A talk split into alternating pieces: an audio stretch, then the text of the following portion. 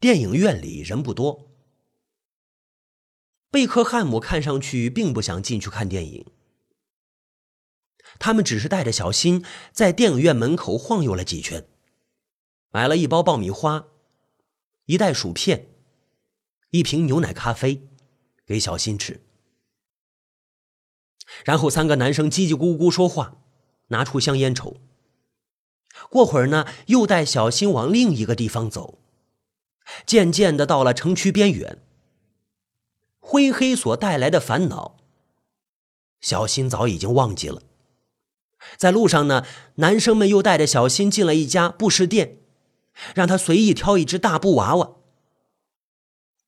小新选来选去，看中那个灰黑毛色的狗娃娃。路灯下面，小新高兴的将狗娃娃抱在怀里，一只手还拎着一塑料袋好吃的。她漂亮的小脸蛋儿粉嘟嘟的，眼睛呢晶亮晶亮。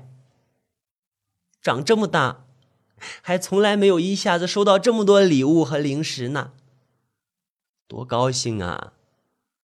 像过年一样。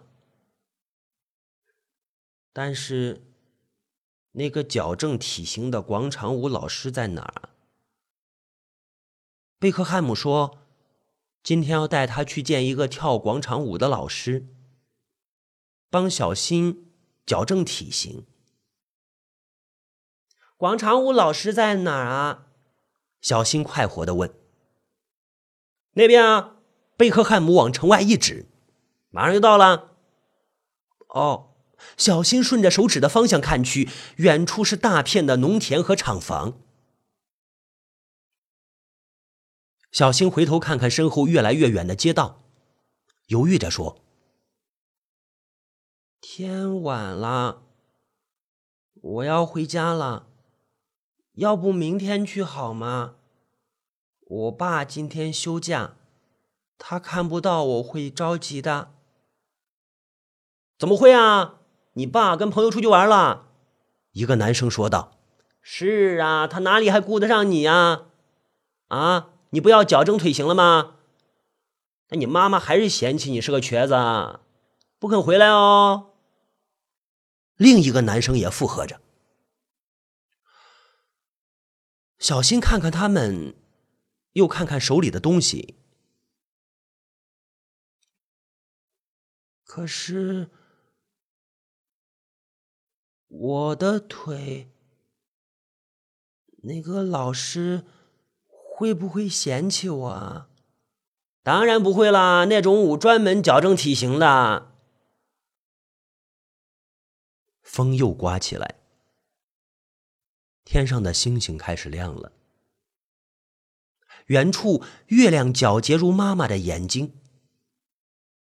小新开始牙齿打颤，好冷啊！他想起灰黑，他的毛衣丢给灰黑了。要是灰黑在。但是街灯都已经很远很远了，灰黑不知道去了哪里。小新开始想念灰黑。他们说的广场到底在哪儿啊？怎么到现在也不到啊？灰黑，灰黑，灰黑，小新心里默默的喊着灰黑的名字。又走了很长时间，小新发现手里的零食袋不知什么时候已经丢了。他紧紧抱着布狗狗，这样就好像抱着灰黑一样，使他觉得暖和一点。现在他心里像躲着一只小兔子，砰砰的跳，但是他不敢说话。那两个男生一左一右拉着他走，他的胳膊都被拉疼了。更让小新紧张的是，不知道是谁的手，老在他的腰和屁股上抓。小新屏住呼吸，跌跌撞撞的往前走，身子簌簌发抖。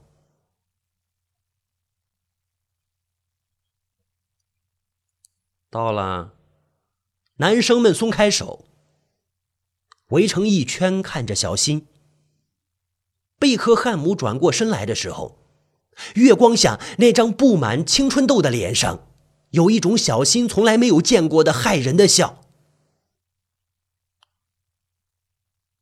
小新强忍着不让牙齿咯咯打颤，他茫然四顾，哪里有广场舞老师？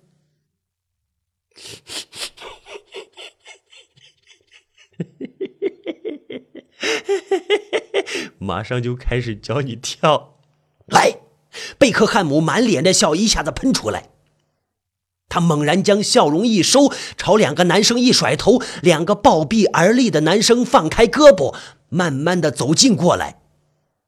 你们想干什么呀？小新本能的喊起来，然而他们一句话也不回答，只是嘿嘿的笑。一个男生忽然上前拽下小新的书包，扔到一边，控制住了小新的两条胳膊；另一个男生蹲下来，抓住小新的两条腿，两人合伙将小新就地扑下。干嘛呀？你们 贝克汉姆他们在干嘛？干嘛呀！粗心的布狗狗滚到地上，一声刺耳的撕裂声，小新的衬衫被撕开。贝克汉姆狰狞的脸越来越近，他早已经解开自己裤子，将小新的裤子也一把给捋了下来。天空悲泣，忽然响起一声恐怖的雷鸣，星光还在。皎月依然，仲秋的天空没有丝毫雨迹，却忽然是狂风怒起，雷声大作，与小新凄惨的叫声交错着，如一幅人间地狱的背景。忽然。一声长啸的狼嚎，一条黑影犹如箭一般从黑暗之中冲过来，挡在小新头部的男生惨叫了一声，倒地抱头翻滚。贝克汉姆就地一个驴打滚，滚到一边，躲过了灰黑，迎面奋力一击，灰黑是丝毫没有停留，猛然扑向按住小新双腿的男生，一口就咬下去。灰黑。灰黑神魂离体的小新翻身坐起来，他忽然看见那个裤子还退在脚踝处的魔鬼贝克汉姆，不知道从哪里寻到一块砖头，奔向前去，朝着灰黑的头用力的砸下去。啊！不要灰黑，灰黑，灰黑！万事有因呐。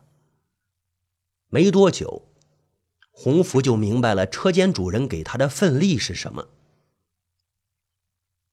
在一次给客户送货时，洪福发现他在单位数好的八十九盘一点七八与二点四五规格的线盘少了两盘。洪福的头轰的一声懵了，赶紧又过了一遍数。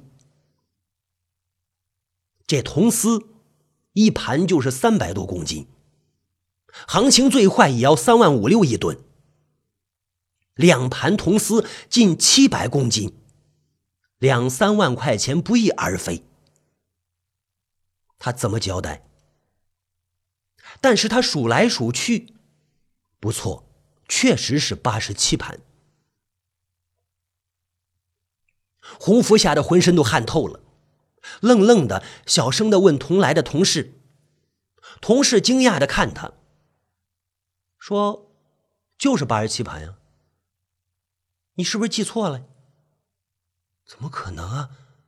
洪福掏出单位过秤时的票据，明明白白是八十九盘。早上李会计开的票，你看，同事不看票，看了洪福一眼，说：“你看错了，你看错了。”回到单位里，洪福赶紧去找李会计核对票根。结果，洪福的嘴巴和眼睛一样，越睁越大。见鬼了！他手里带回来的送货是从李会计的收据上撕下来的票，居然是出了一趟门回来，愣是跟票根不一样了。人家就是八十七。李会计冲洪福笑了笑：“昨晚上是不是失眠没睡好啊，傻孩子？”呃，洪福愣愣的动动嘴，又什么都没说出来。他慢慢的走出财务科，他明白了。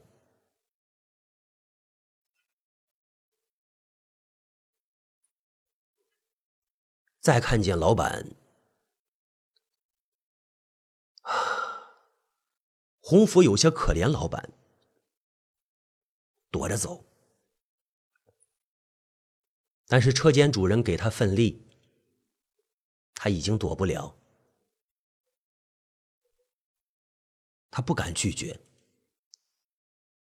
若拒绝，在这里混不下去不说，说不定更可怕的是在后面。再说，他缺钱，他陷入两难，成天惴惴不安。而这时候，线缆公司的订单忽然多起来，听说最近上海。苏锡常一带的房地产异常火爆，老板最大的客户龙居公司的主要市场就是苏州和上海。龙居从之前的十条流水线一下子增加到二十条。洪福发现，对于数量的猫腻，老板浑然不觉，每天沉浸在订单乱飞的忙碌与喜悦里。而车间主任他们偷铜的手法原来无处不在。称铜与废铜丝也是他们的渠道。除此，他们还趁着深夜里，用一辆报废的小型的双排座，到一些工地或者倒闭的公司偷各种各样的金属材料。洪福虽然没有亲身参与，但是这些事，车间主任他们都有意无意的向他透露过。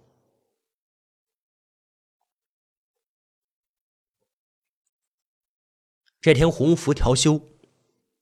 清晨，洪福躺在床上，看到小新一大早不吃早饭，不着急上学，却在镜子前面比划着搭配哪件衬衫好看。李环给他买的那件毛衣，已经像生根似的长在了他身上。这孩子大了，越来越爱漂亮了。洪福心底忽然一凛，倘若事情败露，他会不会身陷囹圄？那小新怎么办？这个想法像电流一样，激得洪福跳起来。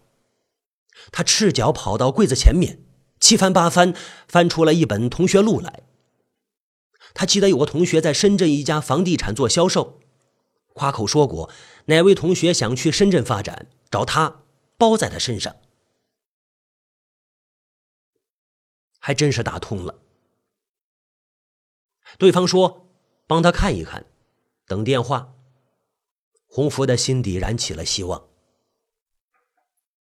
大城市的机会总是比中小城市多得多，而且既然现在房地产又如此火爆，想必找份工作不会很难。他要求不高，只要能容下他和小新，父母就他这么一个儿子。趁父母现在还不算老迈，他得离乡背井攒点钱。而且，如果真能抓住什么机遇，他有钱了，再回到这个城市，也许，也许他从前的家就回来了。洪福接到车间主任的电话，告他说晚上等他电话。他们下班之后会通知洪福，到飞鸿企业旁边的废墟那儿集中。有一家烂尾企业，听说老板因为一些纠纷跑路了，那有一堆无人过问的生铁。车间主任比较委婉，他说：“大家都是农村来的，都讲义气。你洪福参不参与，随自个儿。但是呢。”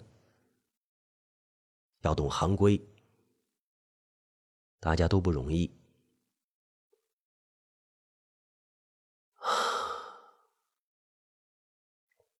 洪福无力的放下电话。终于到了这一天。不走夜路，路在何方？一走夜路，就会越走越深。继续走，就会遇到鬼。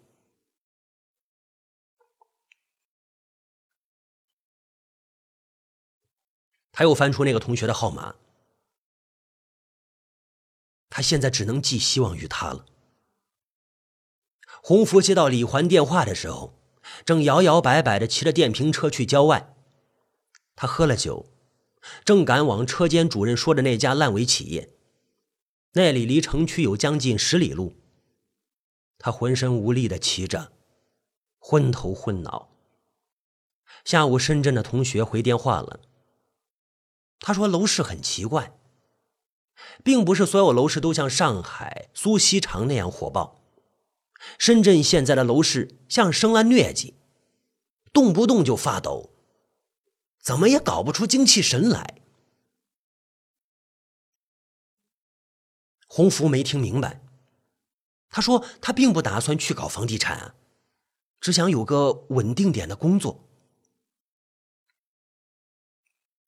同学沉默了很久，跟他说：“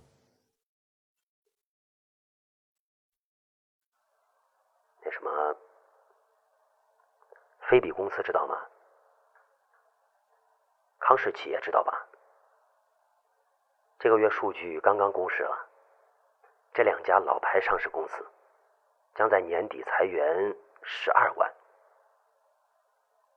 十二万啊！”同学又沉默了，洪福也在死寂的沉默里挂上了电话。又是一个句号，看来他只好走夜路了。看到手机上显示“老婆”两个字，洪福差点从电瓶车上摔下来。李环接他电话都很难得，更别说打电话给他了。呃，他停下车，酝酿了好一会儿，才摁下了接听键。你，还好啊？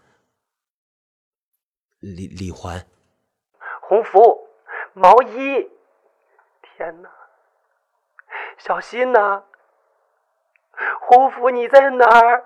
小心呐！李环电话里一连串惊叫和零碎的话语从手机听筒里冲出来，将洪福给击晕了。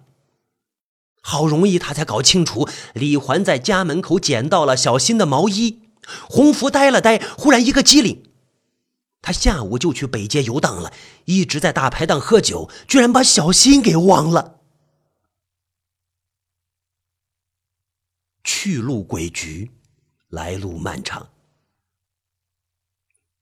秋风夜色里的洪福只来得及匆匆的朝去路望一眼，便急转车头往来路上疾驰而去。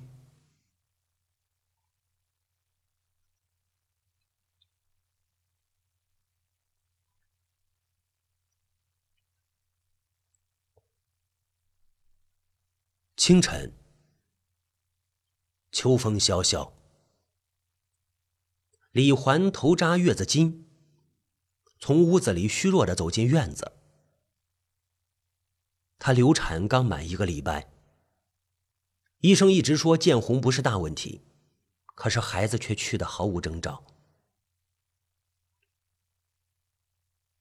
院子里满地花瓣，前两天新开的海棠，竟然一夜之间全落了。李环扶着门框，望着满地的花瓣发呆。隔壁饶舌的女主人忽然跌跌撞撞的跑来：“郑郑郑郑郑太太，哎呦！”这个女人花容失色：“你晓得不？十十十，十三栋的林太太跳跳跳跳楼死了。”什么？名媛别墅群最高层的露台。也不过四层，但是林太太却摔得连五官和脑门都找不到了。她刻意要置自己于死地，在四层的露台上还放了两层凳子，生怕死不了。头和脸先着地。一进门，李环虚脱的跌坐在地板上，好久好久。爬进沙发，抱着自己的身体，慢慢的蜷缩成一团，无声痛哭起来。那个林太太，那个跳楼的林太太，还没到三十岁，一头长发。满脸稚气未退的单纯。听说她和包养她的先生很恩爱的，怎么会？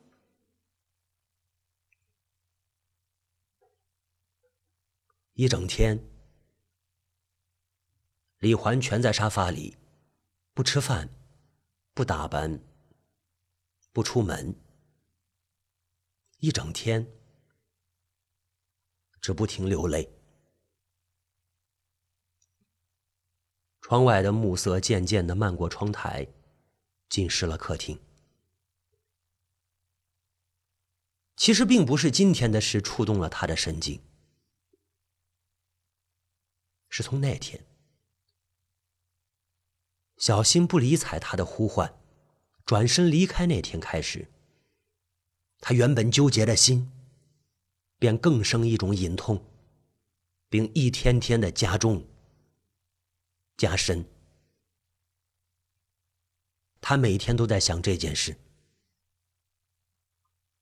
想着在从前的家里发生的大大小小的事。他曾以为自己早已经淡漠了对小新的愧疚，淡漠了，可现在才知道。这件事像罪恶一样潜伏在他心底那些杂沓的往事里，只要他一回头，一回头就看见了。他摸着肚子，现在腹中的宝贝已经不在了。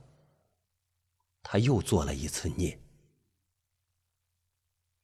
从前他就做过孽了，因为虚荣，参加同事推荐的化妆舞会。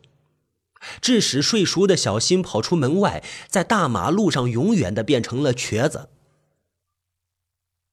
而那天，他却在小新的大难里认识了郑建树。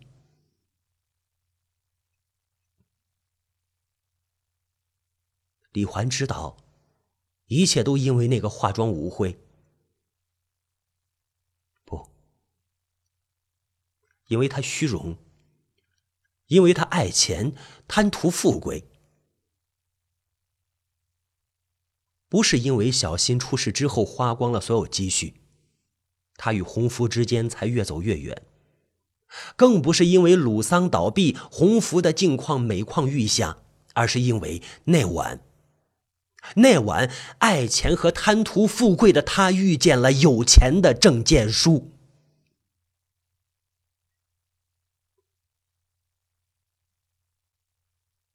李环开始痛哭，就好像他腹中丢失的宝宝就是当年的女儿小新。那天之后，李环还发现自己开始期待洪福的电话了，而他从前是那么害怕和厌恶他的电话。后来洪福真的打来电话，他说要还他钱。李环就不说话，洪福就颠三倒四说了许多话，仿佛有什么事想告诉他，最终却忽然支支吾吾的问他：“要是，要是他有钱了，他能不能回到他身边？”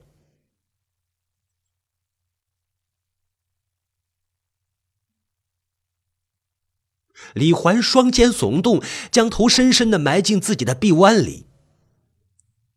这个傻男人呢？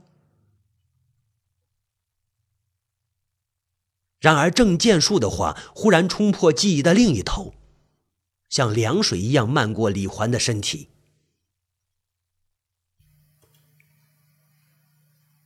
我有儿子，你不知道吧？你怎么想起来生孩子呢？说实话吧，李欢，我对你有感情。我不是猎奇，猎奇的男人至少找个年轻的花苞。你不年轻了，你只是比较聪明，身上有股正派、高档女人的气质。我只是想让你明白一个事实。你始终摆脱不了一种想法，那就是孩子。我知道，你放不下你的小心，但如果你以为在哪里孩子都可以成为一种筹码，那你就错了。这个时代的变化早已经摆脱了血脉的羁绊。你够了！李环忽然大声说道。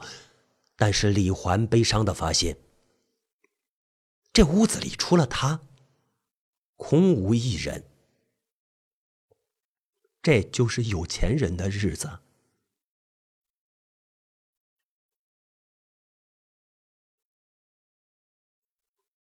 一声重重撞击院门的声响，紧接着，他听见院子外面一阵奇怪的狗叫声。那声音里充满焦急与恐惧，如同天空将要塌下来一块似的。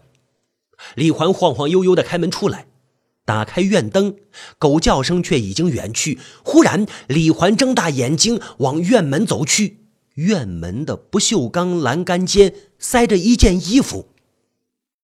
他蹲下身子，伸手取下来，是一件小孩的毛衣。李环惊骇的大叫一声，手中的毛衣掉在了地上。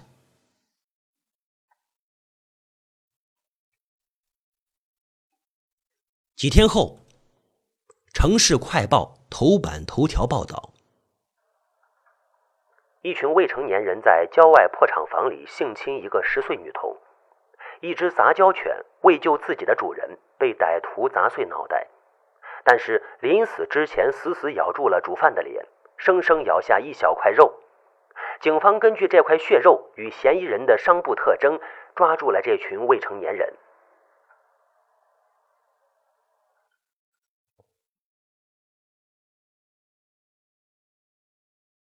一个月后，小新坐在出租房门口的小板凳上。过了这个礼拜，他想上学去了。爷爷打电话跟爸爸说，乡下的老房子开始提前丈量面积了，很快可以在这个城里分到房子了。小新心里替爸爸高兴。爸爸终于有钱了，只是自己。远处有两只玩耍的小狗，懵懂而快乐。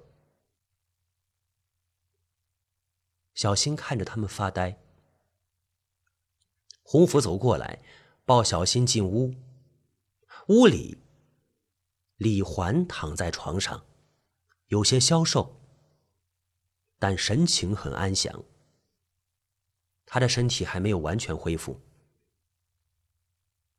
等恢复了，他打算去企业找一份工作，应聘文员或者工人。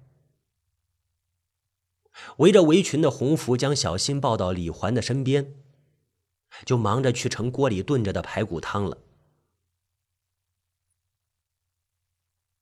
小新呆呆的坐着，半晌，抬头看妈妈。妈，为什么狗狗生孩子叫过啊？